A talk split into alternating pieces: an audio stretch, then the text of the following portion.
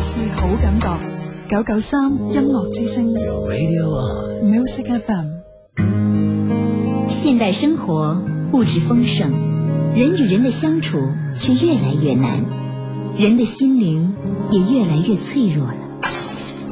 快乐仿佛遥不可及。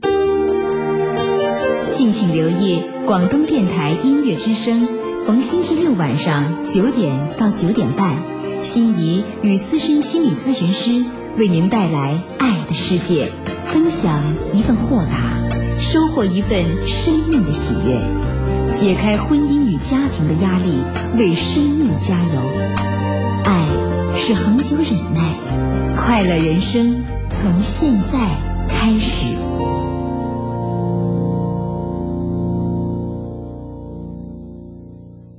一些事，一些情，一些好音樂。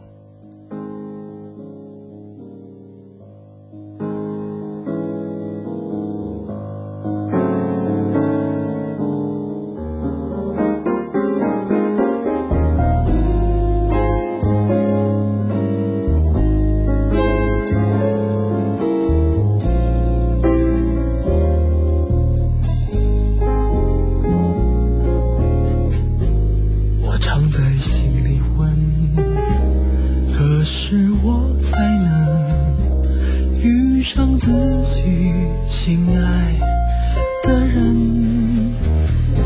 我也许还年轻，也需要时间等，一切只靠缘分。那时的我们。都那么单纯，相爱八年，然后结婚。我大声的确认，她就是那一个陪我一生的女人。那时的我们有同样的希望。未来的我们有没有一样的梦想？我们要永远分享彼此的快乐、悲伤，牵着手走到最后。有些人很幸福，因为彼此付出。接受缺点，原谅错误。爱情是用时间酿成的美酒，洒满人生的旅途。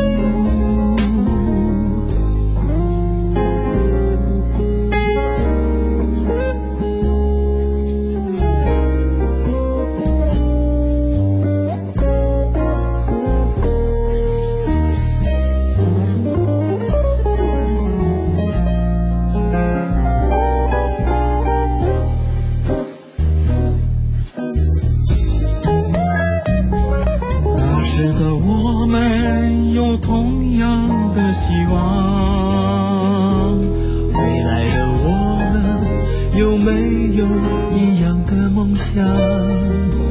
我们要永远分享彼此的快乐、悲伤，牵着手走到最后。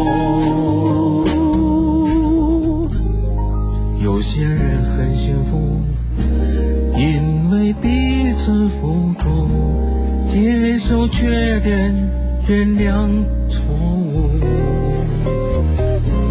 爱情是用时间酿成的美酒，洒满人生的旅途。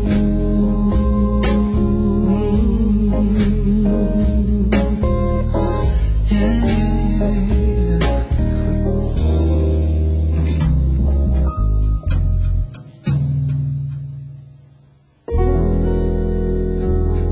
節目開始嘅時間呢，帶嚟一首歌。呢首歌呢，係我近期呃好中意、好中意嘅一首歌啊。咁樣誒，嚟、自我哋嘅誒诶呢個，我想講熟悉嘅軒仔，咁但係我諗下諗下，我又唔識佢， 我諗我諗佢又唔識我咁樣啊。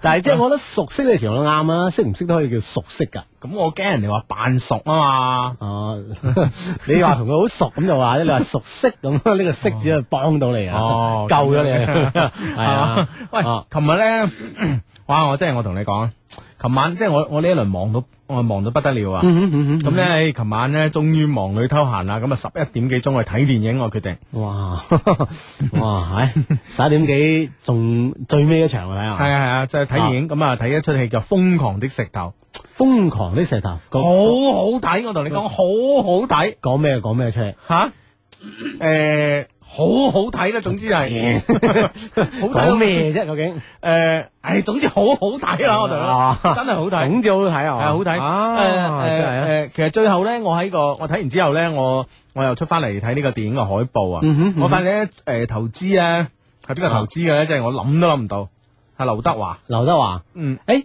係係咪啊馮誒馮咩？誒呢呢出戲係咪啊馮咩做啊？馮咩啊？馮馮曉剛。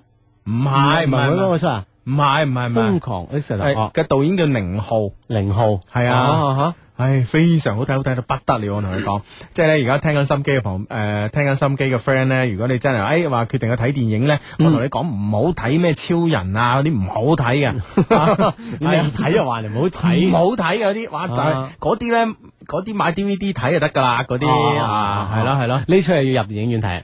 大家一齊笑先好睇啊！你哋啊好好笑，關鍵係哦，即係咧，我覺得咧，誒誒，而家咧係啲導演咧開始係識拍啲誒有劇情嘅電影啊，哦，即係唔係話堆堆呢個排場啊。即係唔係推啲明誒巨星陣容啊嘛？基本上冇冇冇边个识嘅，唯一一個咧就係呃以前做過呢個咩豬八戒，春風得意豬八戒定係諸如此類啦，啊哈啊定係歡天喜地豬八戒嗰個，呃定係咩春光燦爛豬八戒？啊春光燦爛豬八戒係即係嗰個徐乜嘢嗰個啊嗰個演員唔識男嘅光頭嘅，唔識啊佢咪娶咗個陶虹 嘅，哦陶哦虹嘅老公啊 哦，咧，桃紅我識陶虹都有兩個喎，啊啊係 啊誒邊個啊？誒我我分唔出嘅，就 係哦就係即係唯一一個係識識地嘅我人，唯一一個識識地嘅，哦好睇到不得了，我同你講好不得了。係嘛？系啊系啊，仲有一個咧就都幾過癮嘅，就係成日诶诶拍廣告嘅嗯哼，啊，即係廣告咧見過啊，咁咧、啊但係咧做電影咧，我諗我係第一 次啦，我諗嗰嗰出係幾百萬投資啊，但我諗一定賺錢賺到不得了。哦低成本啊係啊高票房啦，係啊係啊，啊仲要咧就係成出诶戏咧就係用呢個方言嚟嚟嚟嚟做呢、個个诶嚟、做嘅哦啊哈，咁咧就係有有诶、呃主要嚟講咧就係呢、個个诶、重慶話，哦主要係重慶話。哎呀，我好似睇電視度介紹過呢嗯呢呢出戲，係咪講佢咩诶偷嘢嘅啊定點點？係啊啦係啦係啦哦哦哦，哦，我覺得哎呀，我點解講馮咩咧？哦，佢話佢呢呢出戲啊，攞嗯嚟攞嚟 P K 嗰個咩噶嘛，天下虎仔咁樣咁嚟比拼下，即係一個對比啊！我我睇過唔知咩電視度咁樣講，即係將兩出戲攞嚟對比啊！我諗又冇可比性嘅，係嘛啊，但係咧，如果係講嗰個诶嗰、個，你知馮小剛啲戲咧，嗰、個對白好精警啊。嗯啊即係如果講對白精警咧，可能係天下無賊嘅。但係咧講好睇咧，就一定係呢出戲好睇。啊，即係劇情啊係、搞笑啊方係面，哇，好哦，睇到不得了啊！係嘛吓，啊，强烈向大家推薦推啊 薦啊！系啦吓啊，OK，咁诶，你而家聽緊呢個節目咧，都诶幾好聽嘅。 節目名叫做《一些事一些情》啊，咁樣诶，為你主持節目嘅有 Hugo 以及阿志咁樣吓。係啦，诶呢個 friend 答啱啊，係啊，徐峥啊，爭啊嘛係冇錯，多謝你啊。啊哈咁啊呢個 friend 就講啦，佢話相得人上次話賣床褥嗰個女仔咧，已經辭咗職唔做啦，咁樣，嗯我已經成個禮拜見唔到佢啦。如果我仲有機會見到佢嘅話，就一定把握機會上去戒 佢。你點解讀到啲男高音 咁？唉，我有啲想啊，哦，咁樣咁一定啊啦。嗱，所以咧就係呢啲，我諗戀愛機會咧都係稍縱即逝嘅。係嘛，係啦啊稍縱即逝，係啦但係戀愛成功之後咧，就就就就好威啊！嗯啊，我點解咁講咧？因為對，啊我講你睇《瘋狂的石頭》啊嚇，我對上兩日去咗上海。嗯啊，上海咧就誒、呃有有有間店開張啊啊，就係白雀標，佢行哇，你咁你要買過去啊？佢開張啫，佢冇話送， 冇人送， 可平啲得啩？能唔知啦哦。唉哇，咁啊，關鍵咧，佢就佢就揾咗阿咩咧，周潤發啊哈。同埋佢夫人啊同哈埋阿鍾楚紅哦做嘉賓。哦咁喺台上咧，記者就問各種各樣嘅嘢啦，嗯嗬，就問佢同阿鍾楚紅誒以前演戲點啊，嗯嗯鍾楚紅會唔會復出啊？點啊？我發現有一件好怪嘅事咧，嗯阿周潤發咧喺台上就好，即係。好 nice 啊！同啲記嗯者問，咁好多問佢誒喺屋企點啊，因為佢夫人喺台上嘛。嗯我發現佢完全唔俾面佢夫人嘅喎。嗯，講到佢係點樣，即係佢夫人完全都唔出聲嘅喎，佢威晒嘅喎。啊係嘛係哇嘛啊！佢夫人又真係唔出聲喎，啊，咁樣好搞笑咯。咁點好搞笑咩？我諗我諗啲明星嘅呢啲新聞呢啲發嘅布會咧啊度過噶啦，度過嘅，係啊。即係明星背後嘅人都係要默默咁支持。唔係，即係即係可能佢呢次咧嗱，就係誒 輪到周潤發輪到你啦， 啊即係咁樣咯。我諗哦。係咩？哦，即係佢搏命喺度同誒講佢誒同鍾楚紅啊，或者同誒有嗯其他嘅女性啊其他女 星啊，咁啊有有有個女仔有個誒即係做嗰啲叫咩啊禮儀嘅女仔，啊哈啊哈話想上嚟同佢影相，啊哈佢好好啊，你上嚟啊，咁啊咁啊又攞個手啊支開佢老婆，攬住佢咁現場影相喎，咁 嘅喎，哇啊真係呢樣嘢得 㗎，所以咧你戀愛一成功咗之後咧，啊咁啊有時候啲嘢就好威㗎啦，嗯 就可以好威噶啦啊！所有啲 friend 聽住啦啊，啊哈，咁啊，誒，伯爵標喺誒誒啊唔係誒伯爵係嘛？係啊，伯爵咁佢誒行龍開行開龍開全間鋪，全部全部名牌嘢都行龍啊一開線㗎啦都喺晒嗰度開㗎喺晒行龍啊！L V 幾大啊？係話兩層咁 樣，唉真係犀利啦，係 咯。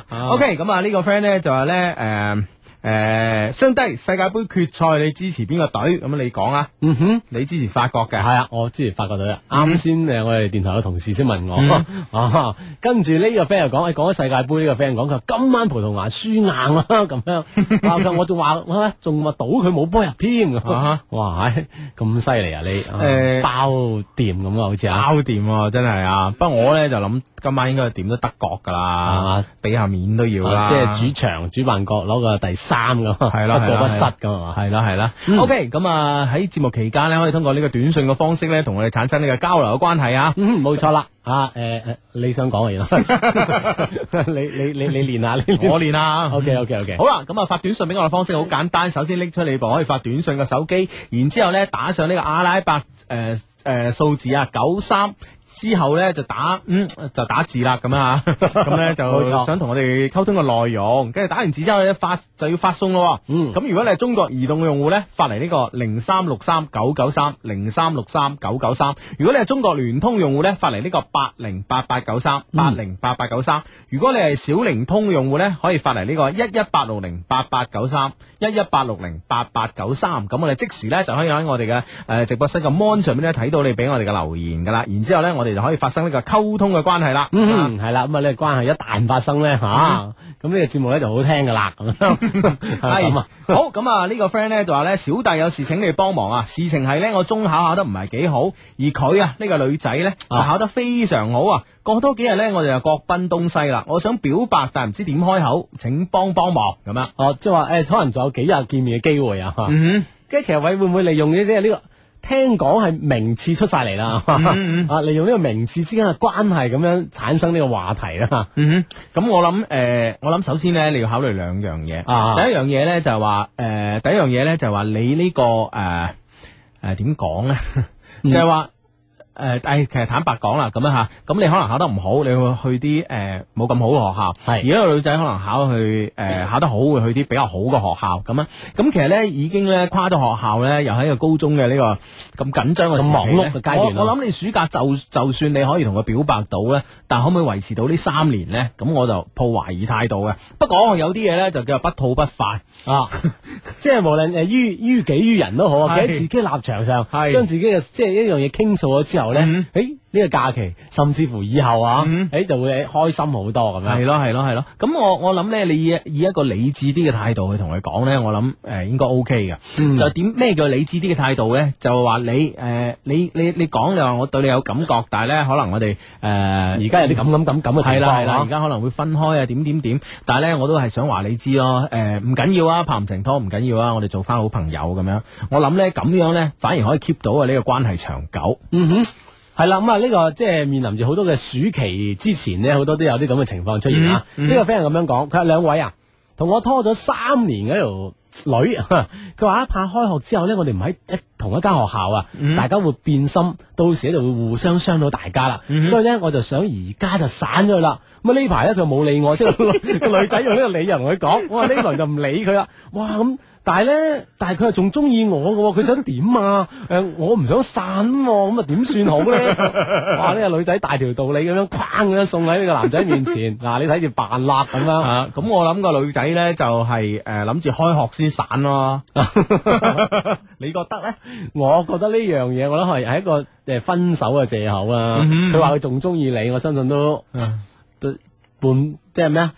即係對半啦，對罵啦，唔一定真係啊啦。我呢件事，喂，或或者咧，女朋友真係好理智咧，係咪先？啊，啊好咁啊！呢個 friend 咧就話咧，原來咧我我 boyfriend 小雲啊，同 Hugo 係同一日生日嘅，你知唔嗯啊知我邊日生日啦？ 知人哋人哋 知先咁咁講嘅啫。佢跟住咧就怪唔得你哋兩個人性格咁似啦，一樣都係咁壞啊！ 你話你啊，你 計過計過時辰八字壞咁。唉，佢好中意 Hugo 家，咁啊祝你兩個生日快樂啦，韶關阿靜咁啊，好生日快樂啊，祝你 boyfriend 小雲生日快樂咁啊！係啦佢話到底佢係咪同我同一日咧？咁我真係唔知 喎咁啊！無論點都祝你生日快樂啊！ 嗯係呢個 friend 講阿志啊，我今年咧好可能會成為你嘅師妹喎，好哎開心啊！係啊係啊哇！呢次我高考成績都算唔錯，冇係嘛白費我今年嘅努力。為咗高考咧，我好多次冇聽你節目噃噃咁嗯樣，哦唔咁使急，我可以上我哋網網班啦，係咯，咯，上我哋網站 down 翻嚟聽都得吓。嗯。係係啦啦，我哋官方網站就三個 W dot L O V E Q dot C N 啊，喺上面聽翻我哋以往嘅節目都 OK 嘅，係嘛？嗯，好，咁啊呢個 friend 咧就話今日咧開散學禮啊，有有喜有愁啦，啊喜嘅咧就開始放假啦，吓愁嘅咧就我成績太差， 仲俾阿媽鬧咗一餐，真慘咁啊！咁成績差抵鬧嘅，係嘛啱啱先 啊？喺呢個 friend 反對，呢個 friend 哇，可唔可以成日唔好唔好成日講世界盃啊？唔講唔講唔講系吓，啦啊， 其實想講都冇幾多場講，啊 係咪先？咁啊，呢個 friend 係咁樣問，佢相低人呢條電台收唔收暑期工嘅？ 我係廣州人嚟嘅，廿歲咁樣。嗯，誒唔知喎知喎可啊能我可能都有啲實習生嘅嗬，好似有啲讀呢啲相關專業嘅人，嗯啲同學仔喺度利用呢個寒暑假嚟到啲電台嘅地方咧，嗬，或者電視台等等去實習都有嘅，嗯都有啊嘛唔知唔知你學咩咧？嚇係啦係啦係啦，誒咁其實有冇嗱，即係誒學生咧就暑假咧嗯，就做呢個實誒習生暑期工啊，做暑期工啦吓。啊咁其實咧翻轉頭諗咧，我突然間諗到一樣嘢喎啊。其實老師都放暑假噶。啊佢咁老佢師老師放喎放暑假做咩咧？都有好多老師做暑期 工噶，幫人補下習啊，哦上下啲培訓班啊，咁啊都係暑期工嚟啊嘛。係啊，但係我手頭上有個 email，呢個老師咧係我哋嘅 friend 嚟嘅。嗯係咁，我哋咧應該係我我我諗我我哋想幫下佢咯，係嘛因為佢 send 咗個 email 過嚟吓。啊，啊，誒 email 係咁嘅。你哋好啊！我係舊年呢，呢、個時候華師畢業嘅，出嚟做嘢呢，差唔多一年啦。我喺廣州呢一間學校教書，其實呢，聽你節目呢係我學生介紹俾我聽嘅，咦佢哋好中意聽你節目。依家呢，我都係其中之一啦。老師啊，唔可 能嘅，乜理由佢哋都仲好聽過我啲課？係啦，試下先 咁啊！哎呀，聽哦，原來招咁，突 啦！結果就咁樣啦。系咁啊啊！雖然咧，我而家係一位老師啊，但係咧，我仲未拍過拖。哇，馬下手唔夠啲學生叻喎。 係，雙方好似有一個交流同溝誒切磋嘅咁嘅機會啊。系咁啊，唔係我生得唔夠靚啊吓、大學時期大學時期咧，我都算係一個诶、呃班花級嘅， 我認認真真睇啊，我係到底係班花定級花咧咁啊哦？班花級啊班班花級咁啊嗯哦啊，，即係呢個 level 嘅。啊，OK 啊，系啦，仲有咧，我依家啲學生咧，成日話我天使面孔、魔鬼身 材，哇！唔使咁擦鞋係嘛？ 哎唉，sorry sorry，唔係嘥你未見過，未見過 啊。哇！啊啲學生今時今日啲學生，你咪講都得㗎。都用識得用咁樣嚟撐鞋喎。系啊，即係其實诶，其實讚老師好少用咁樣呢方面去讚老師嘅喎，我 反正我未試過啦。嚇 一般讚老師都學識噶嘛。啊，原來而家讚知識嘅， 真係真係知識改變命運啊！得唉，唉 OK ，sorry 啊，我唔係取笑你，唔係取笑你吓，咁樣吓，OK，咁樣诶，誒我都唔知道诶點解咧，我一直都冇發現到一個诶睇得睇起身啊比較順眼嘅男仔，嗯一直咧等到嗰一日，呢個咧就係我今日要講俾你聽嘅一些事一些情。嗰日嚟啦。嗯哼，呢日係邊日呢？呢日呢係二零零六年三月十四號，吓啊嗰日呢亦係一個叫做白色情人節啊！啊，因為情人節過咗一個月之後啊嘛，啊白色情人節啊，我遇見咗佢，佢呢係一名公交車司機，我上落班翻屋企呢都會搭嗰路車。我第一次見到佢嗰時呢，我就發呆啦，我已經忘記咗上車要嘟卡。終於呢，誒、揾到我順眼嘅男仔啦，但係呢，我一直呢都冇膽量向佢表白啊。於是呢，我只好將我嘅表白呢發到誒、呃、義氣公司網站中嘅留言板上邊， 有啲咁嘅嘢哇！呢個老師真係 係啦。哇，知識改變命運啦。啊係啦係啦，咁呢，我希望呢，呢、個司機佢可以睇到吓，呢、個司機呢係呢個八零四路公交車嘅司機吓、啊跟住呢，就誒佢將呢個喺留言板嘅一封信啦，啊，就啊嗯完完整整咁樣啊，copy 落我哋誒 copy 俾我哋一個 copy 俾我哋 email 啊咁樣吓，咁大約個大約我講講啦。咁呢位誒呢位巴士 爭啲話巴士阿叔， 呢位巴士靚仔嗯係巴士靚仔司機咁啊。咁咧，如果係有緣聽到我哋節目嘅話咧，我誒希望啦，我希望誒都可以知道我哋嘅老師嘅一番心意啦吓，咁 OK 樣呢個 呢個司機咧係。八零四路公交車嘅司機，呢、個八零四路呢係路線係點呢？係廣州火車東站到呢個下茅客運站嘅。咁而呢個司機嗰日開嗰部車嘅車牌呢係粵 A 五四七二五五四七二五，工號因為我近視睇唔清楚。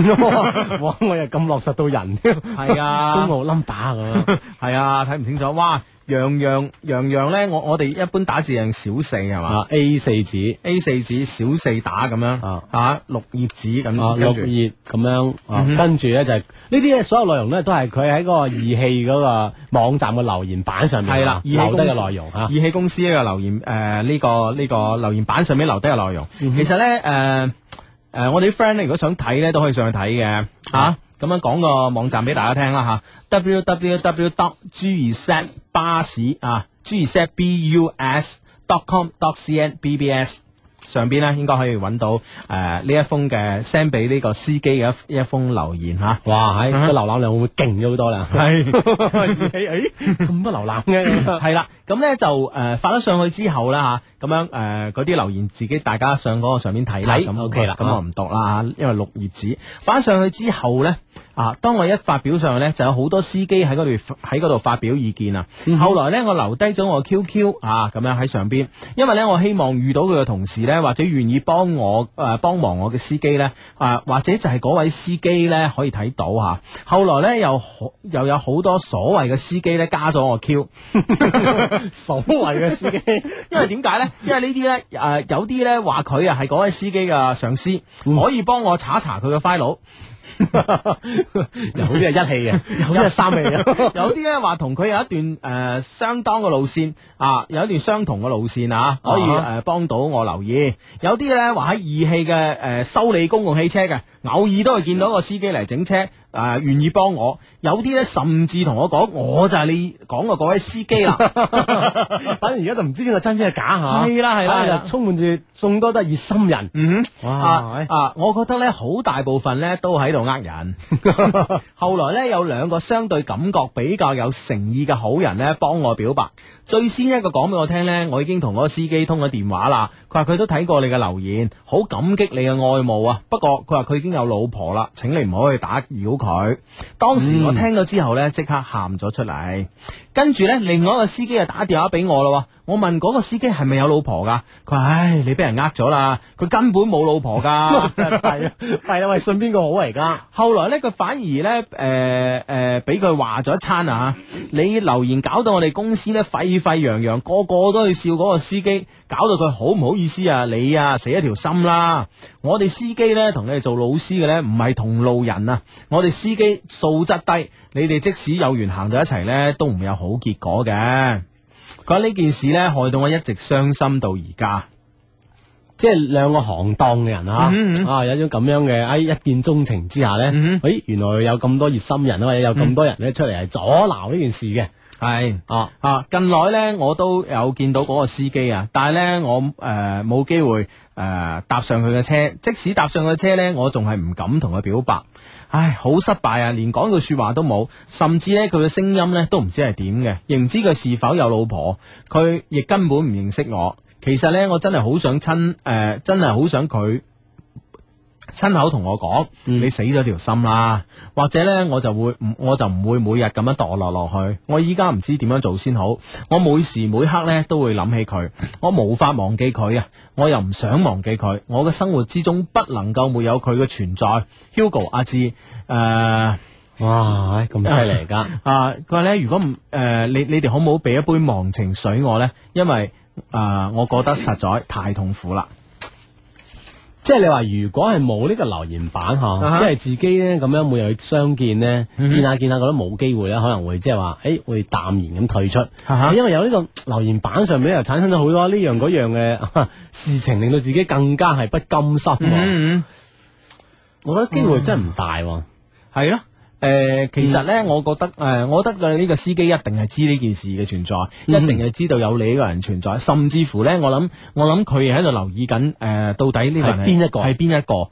但係咧，我諗咧，诶、我諗你做老師噶嗬，诶嗱、我诶、sorry，我唔係話做老師嘅诶、文化程度咧，或者係呢個修養啊，或者個人素質一定係高過呢個巴士司機，我唔係咁嘅意思。但係咧，我覺得咧，你可能讀嘅書會比較多，啊，我覺得诶、呃我覺得咁樣應該係有助於你主動同佢溝通咯，係咪係？咯，你即啊係掌握呢個溝通技能，應該我覺得嗬，嗯。更加多系咯，豐富啦。即而係且你你你你可以某一日你坐到總站等佢落車噶嘛，跟住咪大膽同佢講，我我覺得你既然可以發發上個留言板度，搞到佢成個一氣二氣三氣四氣都搞到。沸沸嗯揚揚啊係！咯係咯係咯，我覺得你點解冇呢個勇氣呢？我覺得咁樣講咗之後呢，就算佢拒絕咗你，或者佢一開聲，佢完全唔係你想要嗰種人，你都可以死咗條心啊！哇，喉嚨唔知點解好唔舒服啊！唔知係咪呢一輪天氣比較熱嘅關係啦？OK，咁啊，繼續誒、呃歡迎你誒、呃留守喺心機旁邊誒，同、我哋一齊。做呢個節目，其實呢，我覺得呢，呢、個節目呢，基本上呢，唔係誒 Hugo 同阿志，我哋兩個人做嘅，你覺唔覺得啊？係基本上呢，我諗係啲 friend 一齊做嘅咯。係啦，一齊咧就通過我哋好多種嘅溝通方式啦，吓、啊嗯一齊咁組成我哋星期六以及星期日晚呢，呢、一個節目一些事一些情嘅。系啦，就好似诶啱啱喺呢個正點報時之前講呢咁啲事嘅呢個呃呢封 email 咁啊啦嗬。其實、其實我真係呃诶睇完之後呢，我好多謝佢可以咁信任我哋咯。但係我仲係講一句呢，就話應該係鼓起勇氣咯。其實人呢，我同你講诶、呃最可以折磨自己嘅呢，嗯唔係唔係诶其他人，只有係自己，真係啦嗯吓吓。我覺得你點解诶？呃人生苦短啊！我唔知點解成日最近都諗諗呢句说 話，唔知係咪即係又嚟過生 就嚟過生日啦咁 啊，又又遮嘆自己嘅越嚟越老嘅同事， 唉嗰頭近啊咁。 就人生真係苦短，人生苦短咯，人生苦短咯，啊所以咧應該係好珍惜緊誒、呃珍惜我哋過緊嘅每一日。咁我諗係呃誒會令自己開心啲嘅一個方法嚟㗎嚇嚇。係所以咁啊，係啦，無論係好多嘢都係自己去造成同埋自己去解決嘅。嗯哼咁啊，呢個解決方法咧，相信都係由自己親自去解決咧，會好好多咁樣啊吓。系好呢、個 friend 呢，就超級無敵型仔嘅 Hugo 同阿子，聽日呢，就係 Christina 十八歲生日啦，幫我祝佢生日快樂啊！奧運仔上咁啊！嗯哼，好啊，嗯我云仔祝 Christina 生日快樂咁啊！诶，呢個 friend 講佢話，你哋啲節目咧係我老係我咩語文老師介紹啊。诶、啊，即係其實都好多 Miss 咧會介紹俾啊啲學生聽聽我哋呢個節目一些事一些情嘅。係啦，，咁啊提高呢個語文造詣吓。嗯哼，係啦，咁啊想以後啲學生寫作文咧就哈哈哈哈哈哈哈咁樣，瞬間一百字啊！係啦，咁啊想好似呢啲 friend 咁同我哋即即時溝通咧，好簡單，攞出一部可以發短信手機咧，同我哋發生呢個誒短信關係就 OK 啦。先撳誒阿拉伯數字九三，再加上你哋想要同我哋溝通嘅內容，發嚟以下 number。中國移動用戶發嚟零三六三九九三零三六三九九三，中國聯通用戶八零八八九三八零八八九三，而小靈通用戶咧可以發嚟一一八六零八八九三一一八六零八八九三，咁就 OK 啦。好，咁啊呢個 friend 咧就我個朋友啊，佢平時咧對我好好，呢、個朋友係男仔嚟噶吓，佢每次咧诶、呃應承過我嘢咧，總係唔能夠完成啊，啊、成日發短信俾佢咧又冇覆，但係咧每次咧佢飲醉酒咧就同我講好掛住我。你覺得咧佢係咪真係掛住我咧？佢對我有意思咧？咁樣，嗯阿志你點啊睇誒？最有啲人話最後都好 好真言啊，有啲人咧就話最後之後咧就會誒、有時將平時唔敢講嘅嘢咧都會，嘿一下子鼓起勇氣講咗出嚟，吓啊咁綜合你嘅意見咧，都話佢真係掛住佢喎。嗯都起碼心入邊有佢啦，我覺 得。嗱呢、個呢、個意見咧，我同意嘅，但係咧，我覺得咧，佢同你之間咧，肯定有一啲不可逾越嘅呢個障礙啊，所以令到佢咧係即係平常正常嘅日子啊嚇係，唔敢講咁啊！我諗你應該認真審慎咁樣諗諗你兩個之間關係咧，到底係點啦，好唔好？嗯好呢、個 friend 咧就話咧，我條仔大我三年咁啊，嗯哦之前咧同佢條女咧 M L 過咁樣。 啊，條條聲啊，全部都係 啊！依家咧，佢時不時咧都會同我講話想同我咩嘢，但係咧，誒、又唔想勉強我喎。佢話咧，佢已經忍得好辛苦啦，咁樣。 我又唔勉強你，哎呀，我又好辛苦喎、嗱嗱，呢件事交俾你， 你你睇，而家着班㗎，係啦，嗰日咧，佢甚至喺我面前喊啊！ 哎呀你話我應該點做啊？咁樣唔。係佢係咪喊？因為呢件事喊定因為其他事喊？ 喂，咁阿阿嗱阿志，大家男人啦，啊，哇你有冇試過忍到 忍到喊啊 唔得唔得？好難忍啊！ 有啲咁嘅事咩？唔可能發生喎，我覺得。我唔知因為咩事喊，唔係因為呢件事而喊係嘛？嗱咁咧，其實咧，誒啊嗱我嗱，又我覺得啊，啊，你覺得啦？如果個男仔真係因為呢件事喊咧，我哋真係要一定要應承 佢。你你話係咪先？ 話你冇咁衰，好難喊得出口喎，因為呢件事係咪先？係你冇咁衰咁樣啊。但係咧，我呢件事咧令我諗起咧，其實英國啊，誒英國呢個教育部門咧，同埋呢個誒。啊！我真係我唔記得佢使咗幾多錢啦啊哈我諗係數千萬英鎊啦，七千萬英鎊啊！咁犀啊利英國嘅教育部門咧，同埋英國嘅幾間大學同埋心理專家咧，就好似應該係使咗七千萬英鎊嚟研究呢件事，即係話哦咧，而家好多青少年咧就係話誒誒呢個過早咁發生嘅性行為咁嗯樣，咁、所以咧就誒。呃所以咧就喺研究點樣解決呢個問題。咁最後咧呢班專家咧研究出嚟嘅最後最後嘅呢個結誒、呃、結論係點咧？點樣咧？就唔係同佢宣傳避孕，唔係同佢宣傳話呢樣嘢好定唔好，而係咧最後咧係攞出個報告出嚟咧都幾惹人爭議噶啦。我喺度我喺點度啊攞咗個報告結果嚟聽下。係啦係啦，嗱我喺度唔敢講啊，呢個呢個結果係誒正確與否啊，啊，但係咧發發發生喺英國係嘛？發生英國係啦咁啊，啊我哋社會主義國家冇啲咁嘅嘢嘅，啊，發生喺英國嘅一個咁樣嘅 調查報告。但都有個人到喊 嘅，唔係啊，呢、個短信咁樣唔知係咪講呢件事啊？卡志，你有冇見過女神啊？咁 樣，即係唔知係咪呢個 friend 咧？如果見到女神咧，可能真係會喊啊！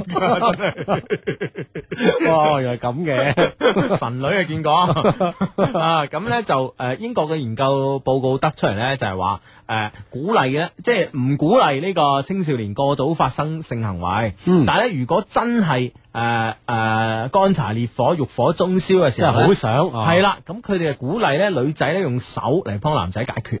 啊啊，，咁咧就可以避免好多問題啊，哦例如呢個未未誒呢個未婚媽媽啦，呢個呢個誒諸如此類嘅問題。即係但係好多誒社會上一啲嘅負面嘅問題啦，嗬。誒，我真係誒又好似睇好耐以前噶啦，好似好似有嗯啊一個咁嘅報告啊，係啊我都有啲印象啊。係啊，我成日記住啲嘢啊，好耐以前都記得啊。 關鍵係呢啲 嘢啊， 啊都得啊，咁、誒、即係誒、無論呢、個呢、個呢、個報告啊， 係誒係咪誒係一個呃準確啊啦，係啱定唔啱啦嚇，誒、真係可能會有啲咁嘅事發生、嗯啊，真係真係， 嗯，即係咩啫？你真真係會係諗下喊都嘅咩開心啊啦。唔係話真係會喊嘅咩？系好啦，咁啊呢個 friend 咧就話咧，我女朋友咧而家同其他人啊，同別人喺度唱緊 K，阿姨、唉個心囉囉攣，兩位點睇啊？我係 B 仔咁樣。啊，同別人我覺得如果係班 friend 班同學冇你嗰、啊個即係所謂嘅情敵，佢唔係同你情敵唱 K 咧，我覺得呢個囉攣係有啲多餘啊。系咯系咯就定我可能再悲觀啲估計，假若他同他的情敵在唱 K，呢個應該點點點辦咧？嗯我哋惠州嘅 B 仔，嗯嗯哦，誒有有咩辦法啊？诶，誒呃我覺得冇咩辦法啦，係咪先？你應該習慣呢樣嘢啊咯，你應該習慣咯，因為因為咧，即使你哋係拍拖，甚至乎以後結婚，咁你女朋友或者係以後嘅你嘅老婆都有機會係同人出去唱 K 嘅，係咪先？係啦如果因為啲咁嘅嘢都攞攞攣，我諗你嘅你嘅感情咧唔會太長久啊。對自己有信心，我覺得男仔最緊要對自己有信心，盲目嘅信心都要有。嗯。啊，咁啊，即系呢样嘢咧，就决定咗你一定要去习惯呢件事情。啊哈啊，习惯用用咩办法咧？就用阿 Hugo 话斋啦，有信心。有信心啊啊！好，咁啊呢個 friend 咧就吓。八零四路巴士啊，都經我屋企嗰邊個噃，經過三元里大道啊嘛，我撐嗰個老師噶。佢話咧，我個朋友咧都係都係同司機一齊嘅吓，哦唔係唔係嗰個司機你哋諗咁樣噶，唔唔會噶咁啊，哦即係唔會相差得诶兩個人之間唔會有一有一有一度即係即係好深嘅不鴻可溝啊逾越嘅鴻溝啊！係咯係咯咁我係哋咯意思都係希望 呢呢個老師啦嗯吓，可以咧就話係誒真正咁樣去表白一件事，講清楚一件事啊嗯嘛，令到大家都得到一個結果嗯嗬。誒呢個 friend 講話今晚咧就選呢個香港先生。啊係不過咧有好多唔靚 仔嘅喎，誒而家內地嚟嘅多啲喎，誒啊，都係內地嘅多哦啲哦。好多港姐候選人咧都覺得肌肉男好有安全感。啊，而家 TVB 做 show 已經咁樣啦，係啊，將港姐港男咁樣你啊，即係互相溝埋一齊嚟引發呢個收視啊。哦，咁樣嘅，哦，咁係嘛樣係唔怪得啦好。好耐冇睇呢個電視台啦。啊，即係佢哋改變咗策略啦，啊而家唔係淨係攞港姐嚟冚我哦哋，亦都唔單用港男冚我哋。其實都唔使搞呢啲嘢啦，李澤楷遲啲收購啦。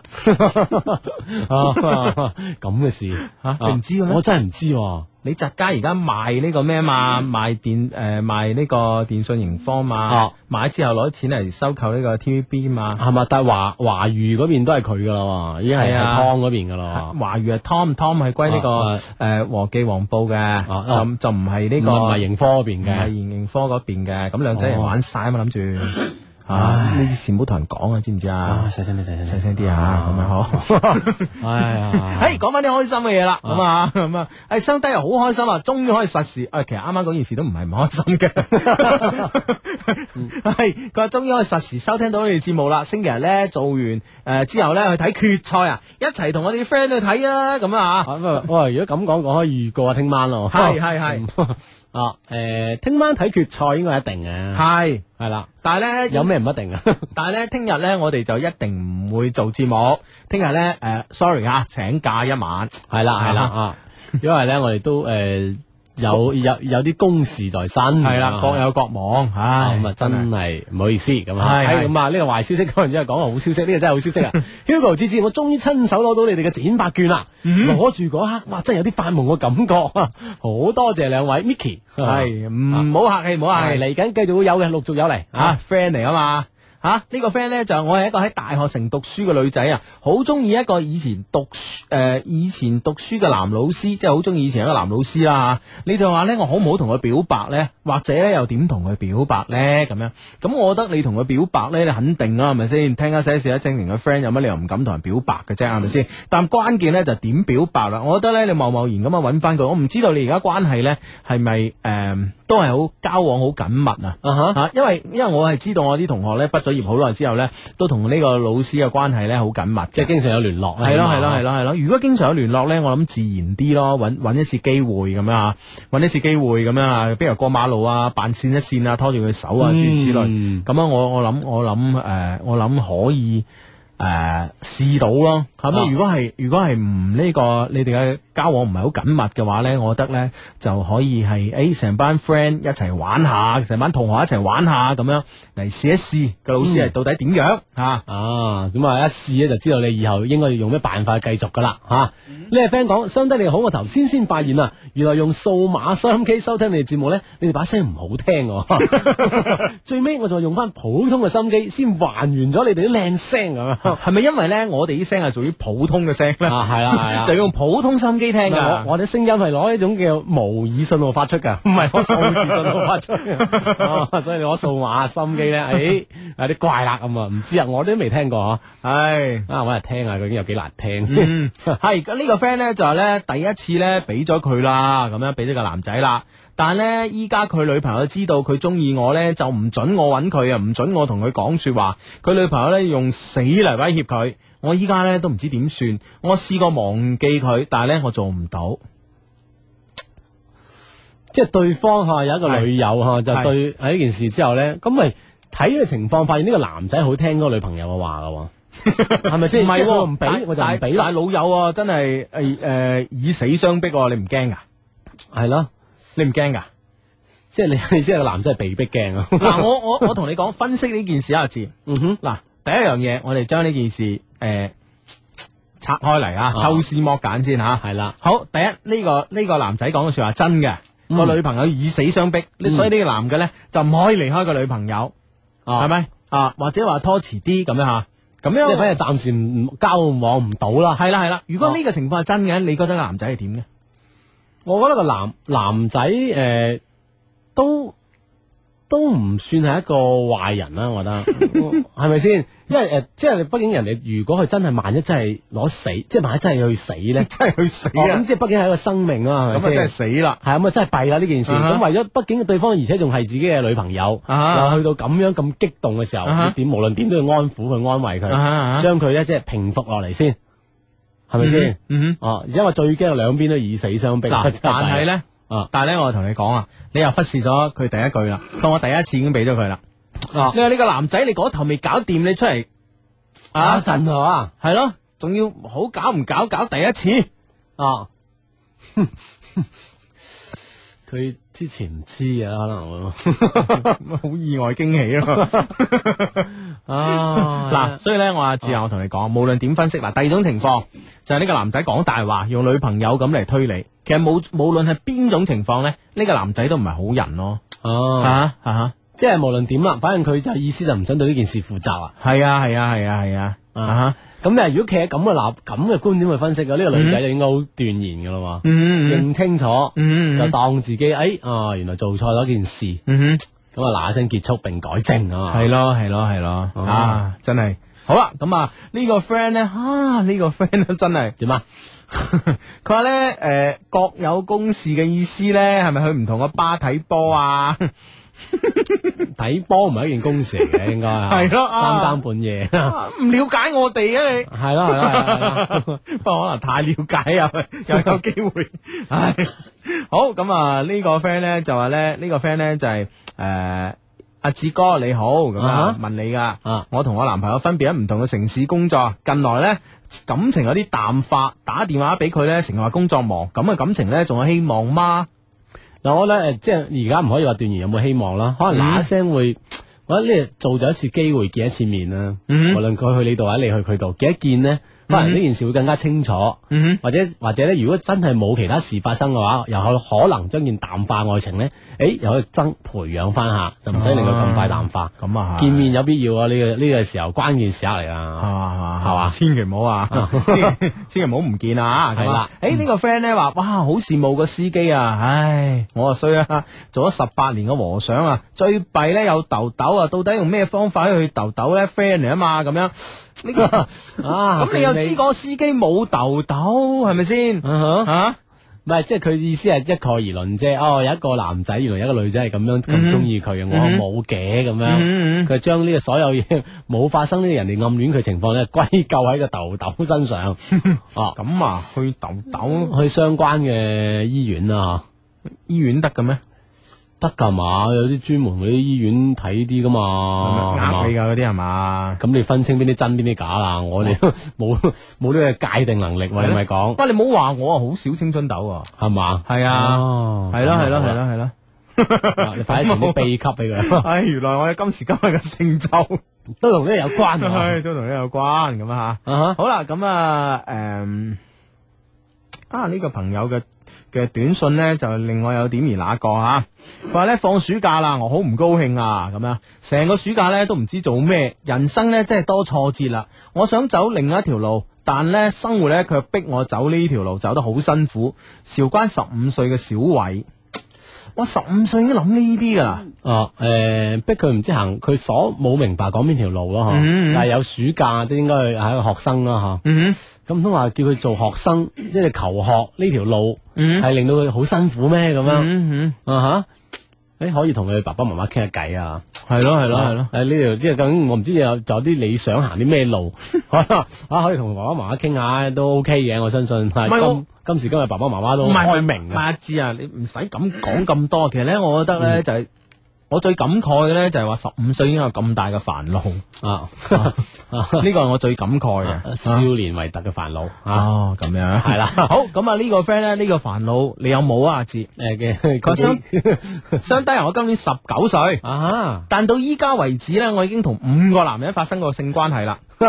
啊，中意我，中 意你冇一個都冇，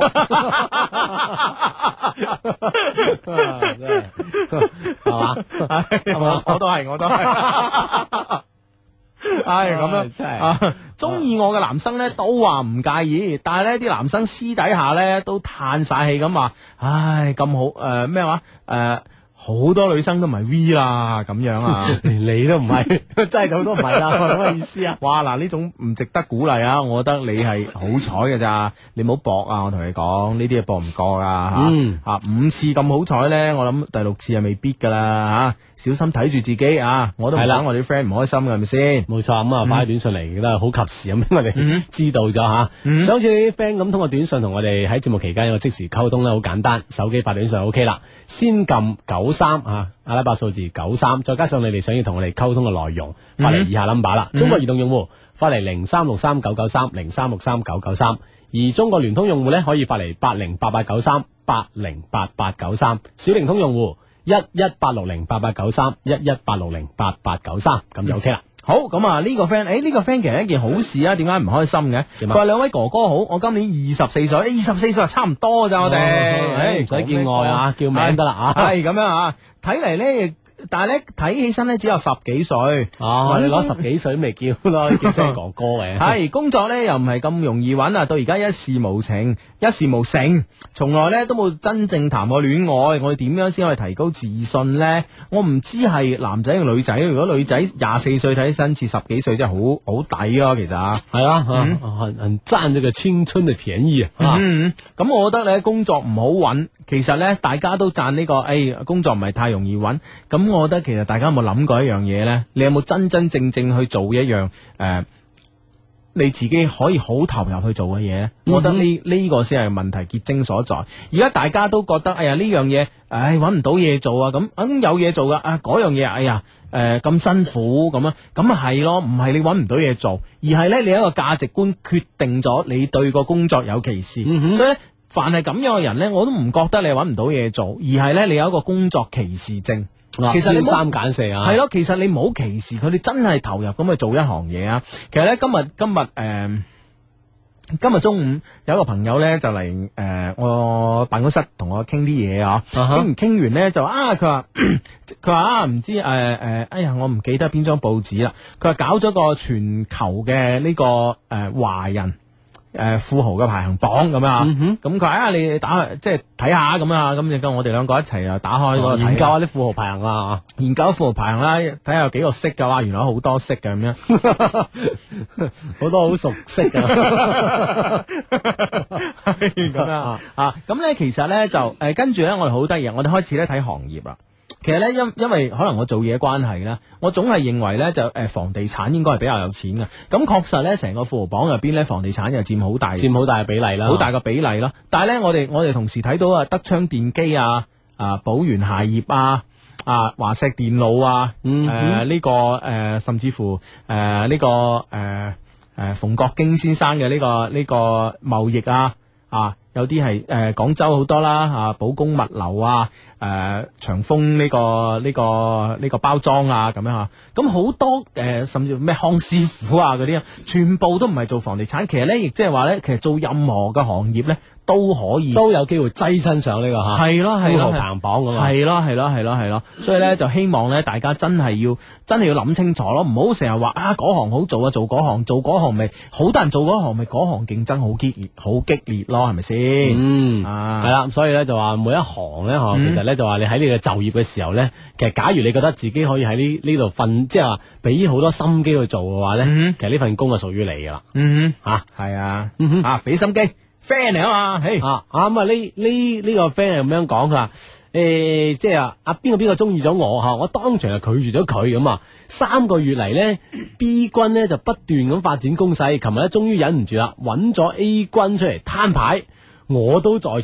咁啊 A 君咧聽完網我之後，然後走咗，到而家冇理我咁樣。嗯哦，即係佢而家 A 咧就中意咗佢嘅一路，嗯不過 B 一路追追追，哇！琴日 B 仲揾埋 A 出嚟攤牌，嗯我兩個傾掂啦，邊個中意發短信嚟呢個 friend 啊咁樣。嗯，啊，原來嗰個你唔使主角解釋，噶，我明噶哦，。你明咗啦。 A B 嗰啲嘢我係好哦得噶，，哦得得得得得得得得。 你唔好你唔好將你嘅煩惱當成係我嘅障礙。冇晒煩惱啦，而家。哦 咁點？啊？你覺得？喂，我覺得呢呢、個時候，哈 A 就高手喎、嗯拋低個波俾翻呢個主人公喎、你揀啦，唉、你揀 B 定揀 A 揀？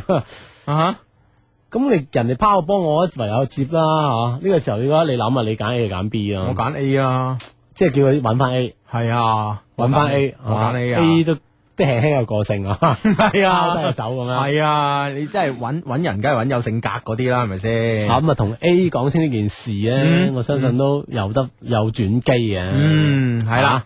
好咁啊！呢個 friend 咧就話，呢個 friend 咧就話咧，第一次聽佢做節目，咁樣想知我哋兩個名點誒點叫咁樣吓，咁啊哈樣誒咁樣誒，而家講緊嘢呢位咧就叫 Hugo H U G O 啊，咁樣嗯哼啊，跟住呢個咧就叫阿志咁嗯哼啊，智商嘅智咁樣啊係啦啊。 ，OK，好咁啊！呢個 friend 咧就話咧，我同條仔咧拖咗三日啦，但係咧我都唔中意佢啊。誒三日唔中意佢咪散咯。先三日啫，系咯系咯系咯系咯系咯系咯，唉！佢話咧同佢一齊咧係想彌補我過失啊，因為咧之前咧我已經 hurt 咗佢一次啦，但係咧佢超肉麻，點做好啊？咁樣即係之前 hurt 咗人一次，唉呢次就唉可憐下佢同佢拍下拖啦咁樣，但係咧拍咗三日都係覺得頂唔順，咁啊咁我咪嗯冇冇得揀啦，你講清楚呢件事啦，已經嗬，嗯咁我覺得诶 hurt 得一次啊，不妨 hurt 第二次啦，係咪先？啊馬啊馬下手係幫咗佢添，係啦咁又唔使俾人黑啦，啊啊如果唔係咧 hurt 得仲勁啊，以後嗰鋪係咪先？啊，咁啊，嗱一聲同佢講啦，懷念先係三日咁樣啊。誒呢個 friend 講佢話，我係一一名學生啊，最近呢，俾一個女仔迷住咗，連世界盃都冇興趣睇啦。之前係咁嘅，我中意一個好特別嘅女生，不過呢，佢有男朋友，雖然呢，佢男朋友唔喺我學校咁，我會唔會覺得係有機會呢？咁樣啊，趁住對方唔在同校嘅機會。如果你俾佢迷住咗，我覺得你點都要解決行翻出嚟喎呢件事係咯。啊！我相信咧，除咗佢嘅拒絕咧，或者係除咗佢嘅佢嘅應承咧、首肯之外咧，好難有咩方法咧係令到你唔同佢繼續嘅喎。啊哈哎！呀死啦，唔記得玩嘢添。點啊？哦，我我我哋嗰個咩 诶例牌王牌節目係嘛？係 一陣先玩一咧，陣先玩啦。好 同啦佢講咯，係嗬。啦係啦，唔講你真係永遠行唔出嚟啊！啊，因為佢接受你，因為佢拒絕你，其實無論係點樣對你嚟講都係一件好事咯。得翻個結論啊係咯，同埋咧，我覺得咧，即係唔好介懷佢有冇男朋友諸如此類啊，追要追就追。嗯，聽緊你節目依然仲係逢周六、周日晚出現嘅節目，一些事一些情咁啊。星期六晚九點半到十一點，星期日咧就九點到十一點嘅。嗯，系啦，咁咧喺星期六咧，當然都有個小遊戲同大家玩玩啦，即係我哋例牌、黃牌心理測驗啊，咁樣，啊，終於翻來啦，咁終於樣翻嚟啦，咁樣啊吓。吓咁今日嘅心理測驗題目咧係咁嘅，啊，诶、嘅題目咧係咩時間打電話俾另一半啊吓啊？咩時間打電話俾打電話俾另一半咧吓？啊！咁啊，題目咧就係話诶，呃就係要大家思考下啦。咁你通常咧會喺咩時間打電話俾你啊嗯你嘅另外嘅另一半㗎嘛系，啦，咁有五個選擇嘅。第一個選擇啱啱瞓醒覺，一醒就打啦，唔好講咁多。係咁啊，係啦，唔好係講咁多， 好唔得閒啊。係啦，驚一陣唔得閒咁啊。啊哈咁啊，第二個選擇咧喺诶行路嗰時，行行緊路嗰時一，路誒無所事事攞個電話打下先㗎嘛。係啦。第三個選擇咧就係上班嘅中途啊，即係上上一班咁啊吓。咦啊，俾個電話佢，系啦，咁第四個選擇咧就係晚黑臨瞓前嗰一刻，啊晚黑臨瞓前嗰一刻。我瞓啦，系， 啊啦，而第五個選擇咧就隨時隨地想打就就就 打，哦想打就打， 想唱就唱啊，係啦係啦，五個選擇啊，嗱 A 诶一二三四五再同大家講講啊，咁啊第一個選擇咧啱啱瞓醒係嘛，第二個選擇咧喺行緊路嗰陣，第三個選擇咧就上班嘅中途咁啊，第四個選擇咧就晚黑瞓覺前一刻，第五個選擇咧就隨時隨地想打就打，咁啊歡迎咧大家將你嘅選擇啊咁樣一二三四五或者係 A B C D E 咁啊啊呃嗯哎哈，，通過短信方式同我哋誒講俾我哋聽啦，咁我哋測試到咧，誒我哋身邊嘅 friend。佢哋嘅測試啊，佢哋喺呢處理呢件事情係有咩結果㗎？系啦，多數 friend 係點諗嘅咧？咁樣啊，發信方式好簡單，咁啊先撳九三。再加上你哋嘅選擇答案啊，一二三四五或者 A B C D E 咁啊，發嚟以下 number 啦。中國移動用戶發嚟零三六三九九三，中國聯通用戶發嚟八零八八九三，小靈通用戶發嚟一一八六零八八九三一一八六零八八九三。咁我哋呢就可以即時收到你嘅呢個答案啦。咁收到大家答案之後呢，我哋會綜合一下呢，然之後呢，誒、哎我哋可以揀得出呢邊個答案呢係最多人答嘅，邊個答案最少人答嘅，咁呢可以分析出大家嘅心理狀態係點樣嗯嘅。你身邊嘅人係點諗嘅咧？咁啊，通過你測試咧，可能會呃誒咩？可以一見端倪啊！嗯 真係講得好啊！呢個 詞。系好啦，呢、個 friend 咧就相低啊，冇咩特別嘅嘢咧，只係想同你哋報道下，我係黑妹啊，你黑妹我知道，好中意睇波㗎。啊佢話世界盃啊，真係好中意睇波㗎，喺我哋網站度我睇到㗎，啊即係約啲 friend 咧越秀山撐呢、個个诶港藥㗎。係啊哈啊，啊佢哈話世界盃期間呢，所有嘅比賽呢我都睇晒啦，日夜顛倒真係好辛苦，有時間就瞓覺啦，有好幾期冇撐你添，唉咁樣。啊咁啊，挨埋兩場挨完啦，啊系啦，，唔緊要唔緊要啊，咁樣诶，呃好、多 friend 咧就話诶、呃就唉笨啦笨啊啦笨啦，呢次笨啦，咁我話笨乜嘢啊，咁樣啊吓吓，咁佢咧就話咧，唉。咁啊，佢話咧，唉以後咧，早知要早，即係如果喺歐洲啊，或者有時差地方打世界盃啊，嗯，咁咧佢佢會打世界盃之前咧辦呢個國家 簽證，哦，佢話跟住之後咧已經到晒時差喺中國，即係喺中國首先適應嘅時唉間先，中國已經升晒，已經過咗歐洲嘅時間，你已經過緊係。啊 教晒自己嘅手錶 啊、誒鬧鐘啊、手機啊，所有鐘數係啊啊，係啊，跟跟住咧就去啦，咁啊啊。 咁樣就啊呢個就係誒下一屆啦嚇，嗯好快啊，四年之後啊，好啦，咁啊呢個 friend 咧，相低啊，我拉埋我媽聽你哋節目啊，佢居然咧話你哋係鹹濕佬喎，唉，你阿媽真係唔得啦，咁啊。唉，Auntie。唉，唉，笑死我！你仲笑 乜？你見到呢人會笑嘅咩？啊，咁啊呢個 friend 係咁樣講㗎，我係 Lulu 啊，佢話啊 Lulu 啊，呢個 friend 已經開始講我哋嗰個例牌黃牌嘅心理測試㗎啦嚇。啊，咁啊留翻陣間，我哋總結完先講，好唔好咧？啊好好好哦，好咁啊！呢個 friend 咧就發短信嚟問啊，佢話咧阿志仁好中意，我好中诶，中意我啊，我我中意嘅女仔，哦， 話我太似個細路仔啦，太幼稚啊，點算好啊？咁樣咁點算好啦？阿志問你噶喎，我唔答噶啦。係嘛？喂，佢係咪平佢平時誒，即係呢個呢個。呢個 friend 嘅行為係咪真係有啲比較弱，唔係唔係比較幼稚嘅行 為咧？稚，啊你 想講個口快講咧就係口誤咩 叫做啊？誒，可唔可以有啲改善下咧？誒，你同佢講啦，啊你話我呢啲行為咧，嗯其實都係幽默嘅一個表現嚟嘅啫，咁樣嗯 咁樣會唔會係令到對方對佢有改觀啊？或或者诶、呃對向對方了解下你 嘅，咦點樣先會覺得我幼稚咧？咁樣嗬啊嗱，我覺得咧反而應該咁講，係啊幼啊幼稚啊，我認。啊我認咁，但係咧，我要同個女仔講清楚，嗱，我係會長大嘅，我係會成熟嘅，嗯係咪先？你好好享受我而家幼稚呢一刻啦，啊想成熟嘅咩？而啫，隨年漸長幾廿年啦，我哋係咪先？啊，即係好快自己會改變噶啦。 啊哦，你覺得點 啊？诶、都 OK 嘅。都 OK 啊呢個 friend 講升高三啦，第一次聽你哋直播咁啊，前幾日咧诶聽诶哥哥诶、呃下載你節目嗰個錄音咧，開始中意噶。原來以前啲同學聽你節目好耐噶啦，雙低啊，我啊死啦 咁 樣。哎呀，原來啲同學仔都聽習慣你節目，我而家先開始聽，佢覺得有有啲驚啊，你明唔明啊？嗯。啊，遲咗啦，冇所謂噶吓。啊，有心唔怕遲、啊！十月都係拜年事，呢位啊诶呢、位 friend 同埋拜年係有祝個生日快樂。佢話雙低好啊，幫我祝阿 Moon 同埋 Big Milk 诶、生日快樂。仲有咧聽日生日嘅 Gigi 啊，同後日生日嘅金希澈韓國 friend 啊，唔知男仔女仔啦，後日生日喎啊哈啊，佢哋都係你哋嘅 friend 嚟噶，我係關啊咁啊啊咩叫我係關咁啊？佢關吓，咁啊有咧吓稱呼啫咁啊。呢個 friend 佢話誒兩位好，我同我男朋友分開已經一年冇見面啦。我最近咧打電話俾佢，佢嗯經常唔接，如果接咧都話唔得閒，就話冇事就唔好打電話俾佢。誒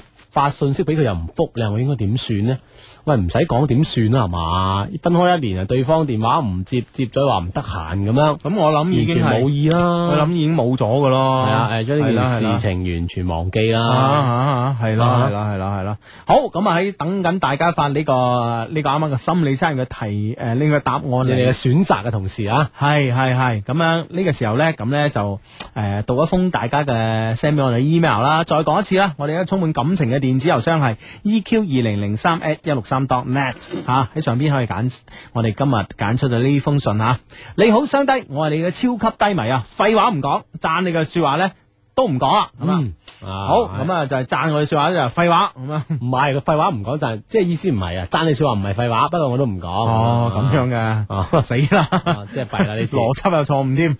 言歸正傳啊，我係東莞人，依家呢，我喺廣州讀大四，今年七月份呢就畢業啦，咁啊樣即係而家畢業啦吓、你哋诶唔使憂喎，唔使憂，我冇嘢做喎、哇，咁我哋都冇憂嘅，基本上係 我哋未休過，我哋啲 friend 冇嘢做啊，咯，我啲 friend 會冇嘢做嘅咩？唔可能啊！係咯，最多就係喺高考，诶，即係最多喺高考同埋或者高考完讀大學期間嗰段有啲真空，啊社會青年嗰段我哋有啲休嘅。 唔會冇嘢做啊，知唔知啊？冇憂到啊，咁啊，嗯佢話咧，我哋诶，我哋東莞人咧都幾有米啊，咁樣呢樣嘢我知，咁啊，嗯係啦，诶，我係咧憂我感情啊，咁樣。啊，唔憂柴，唔憂米，憂感情啊啦呢次。唉，咁樣咁啊， 應該係嘅，即係人生咧有啲嘢需要休下嘅，咁啊啊哈。呢個 friend 話咧，就喺大學期間啊，我同我條女咧已經有咗兩年幾啦。括佬佢係潮州人，喺潮州女仔幾好嘅喎。啊，喺廣東入边咧，應該係算靚女啊。嗱，呢個人啊膚淺啦。啊點啊點啊點啊我講好意思咧，就整體嚟講好。啊，靚女都係其中一個優點啊，係我啊冇講錯啊嘛嗱，。啊以偏概全啦，我講佢比較突出嘅優點，你明唔明啊？ 令令到你突出個優點真咧。 係好突出啦，啊優點優系點。啊人哋話咧，畢業咧就意味住分手啊。可能咧，我父母比較保守啦，甚至乎所有東莞嘅父母都係咁啊。差差嗱，呢啲叫以偏概全啊！你明唔明佢話都差唔多。誒係呢呢件誒係咩事差唔多咧？就係咧，佢哋嘅仔咧一定要娶個本地嘅女仔做老婆。哦，咁潮州我諗同東莞好近啫，係嘛？都係廣東人啊，系咯，都係幾個鐘頭車啫嘛，係咪？啊乜咁噶啊？咁啊誒，即係佢佢爸爸媽媽想佢咁樣做啊，係啦係啦啊，所以咧我依家好頭痛啊！父母嘅意願咧又唔想違違背啊，係啱啱讀大學嗰陣咧，每啊佢話喺啱啱讀大學嗰陣咧，每次我翻屋企咧，父母都會提醒我啊，一定唔能夠帶外地嘅女仔翻屋企噶咁樣哦 吓。啊即係剎住掣先啊，咪亂嚟啊你，係啊係啊係啊讀書還讀書啊你，即係父母其實好聰明 啊！你有你你你有冇分析到呢句说話？嗯，一定唔能夠帶外地嘅女仔翻屋企，即係帶翻宿舍又冇 問題，係咪咁嘅意思啊？誒，我唔知我哋 friend 有冇好似你咁嘅理解啊， 咁梗係有啦，所以有就弊啦，所以識咗個潮州女仔冇帶翻屋企啦。 哎呀真係啊，好啦，我畢業呢就要繼承父母嘅產業。如果我選誒、呃我而家嘅女朋友呢，佢哋呢就會覺得喺本地嘅誒俾本地人呢，哦佢哋就會覺得。喺本地會低人一等，喺本地會低人一等，因為呢，佢哋嘅誒新抱呢係外地人啊嘛，咁樣啊即係外地人做新抱咧，就覺得嗯自己嘅屋企會低人一等咁樣。係咯係咯係咯係咯啊，有啲咁嘅觀念咧，到到今時今日啊，係咯。唉，我呢，其實呢，我係欠我條女好多啊，同佢同居已經一年幾啦，嗱，係咪完全同我理解一樣呢？ 真係呢啲錯誤嘅理解啊，弊啦弊啦，唉，真係咁點啊？有咩問題啊？唉，咁樣诶诶、呃我已經同佢已經一年幾啦，佢呢最好嘅 V 啊都俾埋我啦，甚至乎呢，為咗我已經落咗一次啦。父母呢有一定要嘅男孫，所以呢一定要生個男孫，無論生幾多個，甚至超生都冇所謂，罰錢冇問題。 咩家長嚟呢個？唉，公然違背呢、個呢、個計劃生育政策啊！啊，啲人唔啱嘅咁啊，係咪啦？係，這是不對的。對 啦啊啊，係我條女呢，又幾事業型喎，唔知呢，佢會唔會同我生多幾個呢？所以呢，我依家好頭痛啊，唔知點算好。你快啲幫下你哋嘅低迷啦，時間唔多，救救我啊！我係你哋嘅低迷啊！啊，呢、個哦，呢、個山啊山 mountain 啊，啊嗱咁啊，呢喺呢個 email 未讀完呢，我哋嘅短信平台上已經收到啲 friend 啦，江門嘅 friend 講佢咩父母嚟㗎？呢個咁唔係，我覺得而家而家冇必要哦即去係。我去討論呢件事啊，冇必要討論人哋爸爸媽媽，人哋爸爸媽媽就係咁諗啊，咁點啊，係咪先？佢係唔啱啊，我知我唔啱啊，係咪先？爸爸媽媽都係咁噶，你知唔知啊？ 啊，即啊係都係打橫嚟 嘅。 啊，你咁樣講嘢嘅，係咁噶，反正我屋企就係咁噶啦，啊啊，我屋企就係咁噶啦，我同你講。嗯啊啊，啊啊！你話我唔啱，我唔啱，我唔啱都養到你咁大啦，咁啊 咁你而家係咪話我唔我我生你出嚟最唔啱啊？咁樣你冇晒聲出啦，係咪先？咁我心雖然心裏諗，唉，其實都唔係我自願嘅啫，你 你問過我㗎咁。但係都冇辦法噶嘛，係嘛？ 唉哎呀，真係呢件事咧就即係即係換句話講係冇得拗嘅。冇得拗嘅，係啦冇得拗嘅所以冇必要討論個爸爸媽媽嘅問題。啊哈喂，呢呢件事我覺得誒。嗱，我覺得誒爸有有啲爸爸媽媽咧嗯係咁樣，我唔知佢爸爸係係口硬心軟型嘅，嗯即係佢雖然係咁樣講，雖然馬手講得好嚴厲，嗯但係事已至此，你嗯點我咧係？如果係我咧，我就會帶翻去俾爸爸媽媽誒見，即係當之前做啲鋪墊啦，嗯哦，即係等佢有個準備見一見咯嗯。馬手見咗之後中意咗咧嗯，啊，畢竟自己都係佢個仔嚟噶啊嘛，嚇口硬心軟嘅爸爸媽媽比嗯比皆是，比比皆是 啊要利用呢樣嘢啊！係嘛？點都唔會唔錫個仔嘅，我覺得嚇，啊愛屋及烏都 OK 啊，唔係，我覺得咧就誒、呃你當然講得都有你嘅道理咁啊啊。但係咧，我覺得咧就基本上你要諗，你係咪畢業就代表即刻要結婚先？咁如果唔係一畢業咧即刻要結婚咧，我覺得冇必要咁。既然你爸爸媽媽嘅態度係咁堅決嘅話咧，我覺得冇必要即刻而家同佢反晒面啦，係咪？ 正所謂你仲要繼繼承佢哋嘅家產㗎 嘛，呢下嘢都好大㗎嘛，係咪先？ 大事啊！大事啊！人生一大事啊，簡直。即係 诶，即係如果唔係大家咁逼切結婚咧，就即係意思仲可以隱瞞住落去先。嗯我覺得咧，你可以咧，你譬如話你係翻你嘅東莞，诶、呃、繼承你爸爸媽媽嘅呢個诶，冇話冇話家產啦，哦祖業啦啊，繼承佢哋嘅事業啦，咁樣啊 OK 咁同埋咧，我覺得呢個女仔可以作為你嘅同學啊，或者朋友啊，咁樣一樣喺東莞揾嘢做咯。吓啊，啊，即係先哇，先住債東莞先。係啊，一定啦，係咪先？哦，啊，一定啦！如果唔係潮州女仔咁好，係咪留喺第二度好容易俾人撬咗長腳㗎。啊，嗯即係無論為咗自己又好，為咗爸爸媽媽好，先將佢留在身邊。嗯嗯嗯啊，起碼係咯成為咗半個東莞人先。系冇錯啦，跟住咧，即係有冇機會咧，可以介紹到佢咧入去你哋嘅屋企呢個诶、呃你哋家族嘅呢、個呢、個呢、個生意入邊咯，咁啊，可以表現佢诶、呃精明能幹嘅一面咯。事業型嘅一面，係咯係咯係咯係咯係啊哈咯，所以咧，我覺得咧，而家你擔憂啊，以後佢肯唔肯同你生幾多個啊，超唔超生啊，交幾多罰款啊，嗰啲係。 太早諗都得。係太早啦，太早啦！我覺得首先要要你爸爸媽媽真係接受佢咯。其實呢，我覺得诶、誒啊死啦！我我邊本書呢曾經有一段好經典嘅對白啊！我相信诶、誒喜歡睇書嘅朋友可以答到我，就係呢一段冇被父母祝福嘅感情呢係唔完美嘅。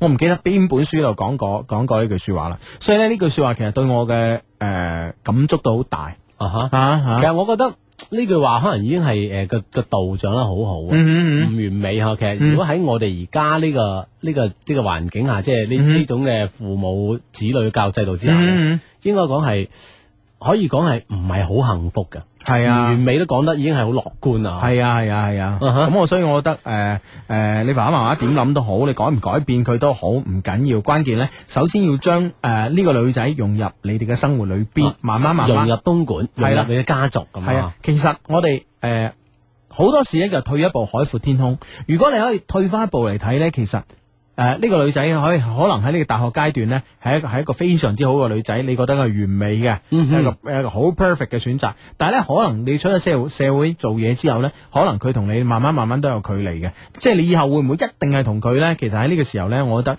誒、都係言之尚早少少，啊，等佢咧踏足社會，誒喺、嗯哼工作當中啊，更加互相了解啊咧，更加容易知道佢係咪你最終選擇嘅一個人。嗯，係啦，啊，咁诶呢個時候要睇翻我哋嗰、個个呃心理測試咯喎。係你統計計成點哇，啊？诶、好嗯多 friend 咧通過短信同我哋講佢嘅選擇。诶、統計之後好似呢呢個 friend 係咁樣講，佢話我啊，诶、我係揀，梗係揀 A B C D E，即係最尾第五個啦，我隨時隨地就打噶 啦，記得就打噶啦咁樣，系咁呢哦個 friend 咧就喺床上打梗係好啦，好浪漫噶，瞓喺度打電話。係嘛？啊呢個 friend 話我係揀诶一同四 兩個，佢話我嘅女朋友成日都诶、誒都賴床啊，即係哦賴到唔起身。佢話一起身打俾佢，叫佢起身，再加上氹下佢咧，成日都會開心啲㗎咁樣。咦哦啊，即係各有各嘅目的啦， 打電話都有自己嘅目的嘅。诶，呢個惠州嘅峰峰咧，都係話中意瞓喺床上打電話喎，都係好浪漫，好有 feel 哦，喎。肇慶嘅 friend 講佢話我多數喺傍晚打電話俾女朋友嗯嘅咁樣，咁啊綜上所述咧，好多 friend 都係揀第四個最多嘅選擇。最多選擇第四哦個第第四個係點樣嘅？第四個吓，第四個啊，哦第四個選擇咧就係瞓喺床上邊打咯。哦，就係哦，係啦男就晚女黑朋友都需要呢種呢種瞓瞓覺前一刻。啊，瞓喺床上嘅感覺啊嘛。系啦系啦，咁其實阿志啊，嗱我話考下你嗯啊，你係中意邊個時候打嘅？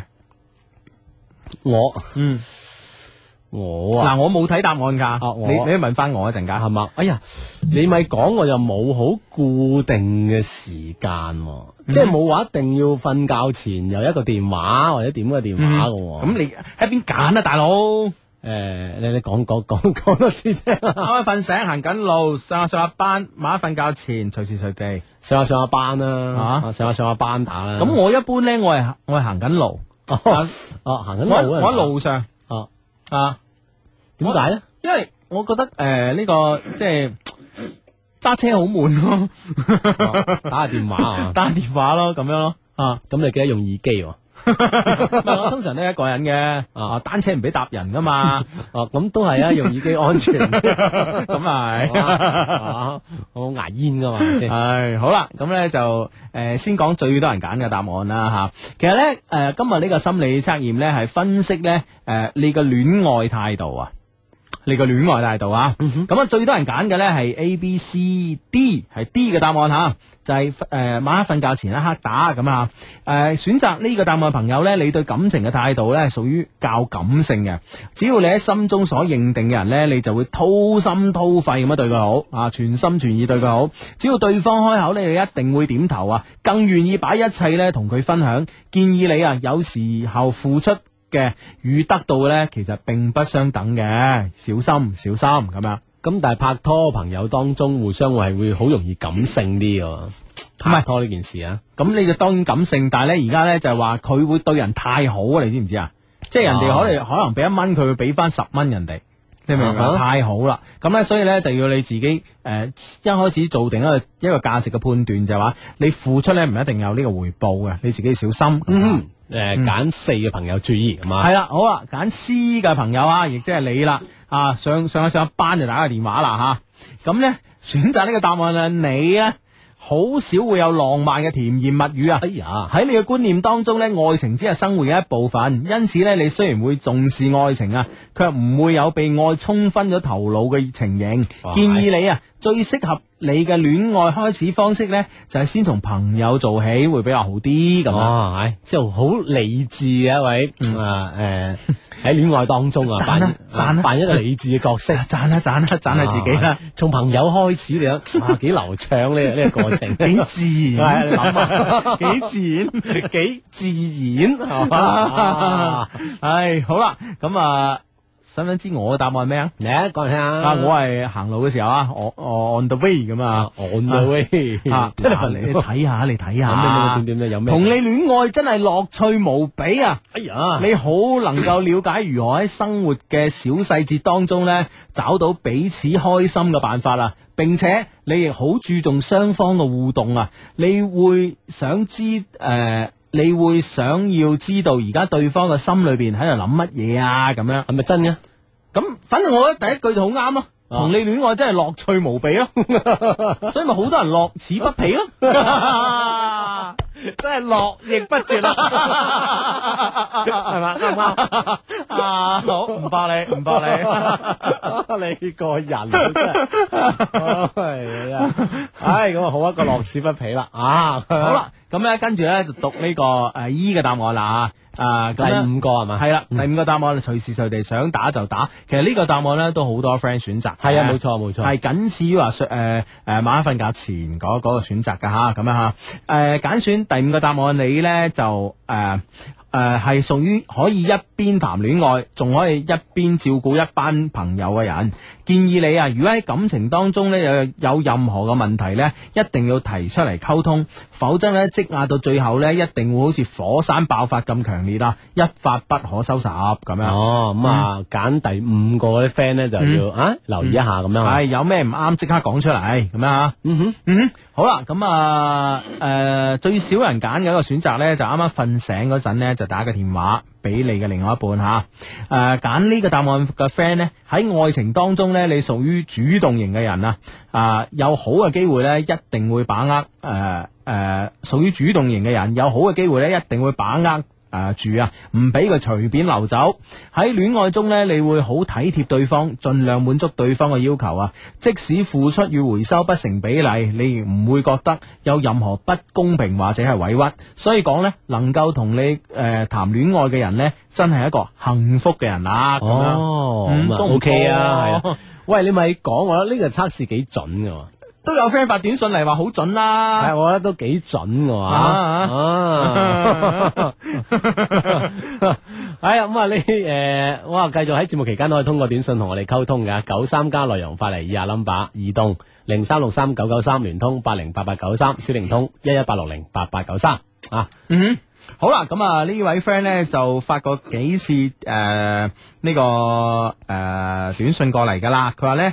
呃佢話咧，阿志及 Hugo 啊，你哋話咧，如果男朋友咧經常唔陪伴女朋友，係咪咧呢、呢個男嘅已經唔愛佢個女朋友啦？咁樣，我睇要，我諗要睇係咩咩情況咩底原下咯因啊嘛？系咯，系咯，即係好似而家我呢一輪咁忙咁樣，我見唔到女朋友好正常啊，因為實在太忙啦，係咪啊，即先？係就關鍵係咪佢輪輪都咁忙咁啊吓？係咯係咯留意下佢因為咩原因，聽下佢解釋啦，嗯你都知道其中答案嘅。係咯係咯，冇千嗯祈唔好太武斷吓。啊哈！哇！呢個佛山 friend 都講，哇，好準喎！果然係金牌、黃牌環節喎，勁啊！ 當然啦，係得啊！呢個 friend 咁講啊，相低人同中意嘅女仔就唔知講咩好，誒搞到佢咧，佢就話我呢個人好悶，哇！點辦？我點樣先可以改變呢個形象啊？改變呢個悶嘅形象咁樣，咁我諗要佢接受呢個滿嘅形象好過啦，係咪即先？係改變不如要佢接受啦。係啊，係咪先？喂，但係悶係好難接受噶喎。咁悶下啊悶下慣噶啦嘛，嗱，趁趁佢呃誒咩未離開之前，未離去之前，你要等佢慣咗佢。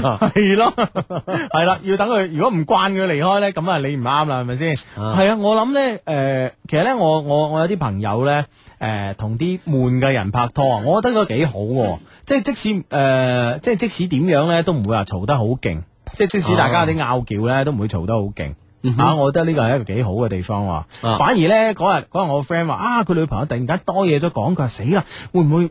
唉，出邊識個第二個咧咁生鬼嘅呢一輪咁啊， 咁生鬼，啊 唔係，其實我覺得呢種係一種誒呃性格性格嘅一種誒互相嘅啊哈適應同配合啊啦。哈有啲悶嘅人咧，誒有夾到另一種人嘅，嗯啊所以唔使互相擔心啊。嗯，系啦，咁啊呢個 friend 咧就诶、呃、发短信嚟，就講俾我哋聽，佢話咧幫幫忙，我係汕頭阿二啊，前幾日咧喺辦證處做護照诶护、護照嗰陣咧，見到一個職中嘅微微，好可愛加好靚啊！因為咧嗰日佢着住校服，所以我知道啊佢讀職中啦、啊，我好早啊留意咗佢噶啦，佢都有注意我，但我又唔知點做，唉咁樣，咁我諗你下一次撞到嘅機會都好微咯喎，因為而家啲護照應該係即係速遞啊或者點樣去你屋企噶嘛，係咯，係咯。啊網網上先申請咁，跟住咧就速遞啦。啊，嗯，都幾係啊，係啊咁我覺得诶、呃做護照咧排一排隊，大家聊下傾下偈幾過癮噶啦，係咪先？你認得佢嘅校服啊？你係邊間㗎咁樣？嗯係啊，咁啊開始傾咯。誒誒簽邊度證啊，等等啊嘛。係咯，咁你喺度，唉，哎嗰間學校，唉，我爭啲啊考到噶啦，諸如此類，唉，反正裝得作啦呢啲嘢，係咪先？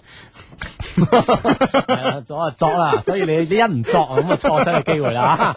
呢個大堂 碧咸講啊，佢話誒啊講埋啊短信，我而家啲初三學生真係慘啊，話話有成個月。 Music FM，音乐就在你手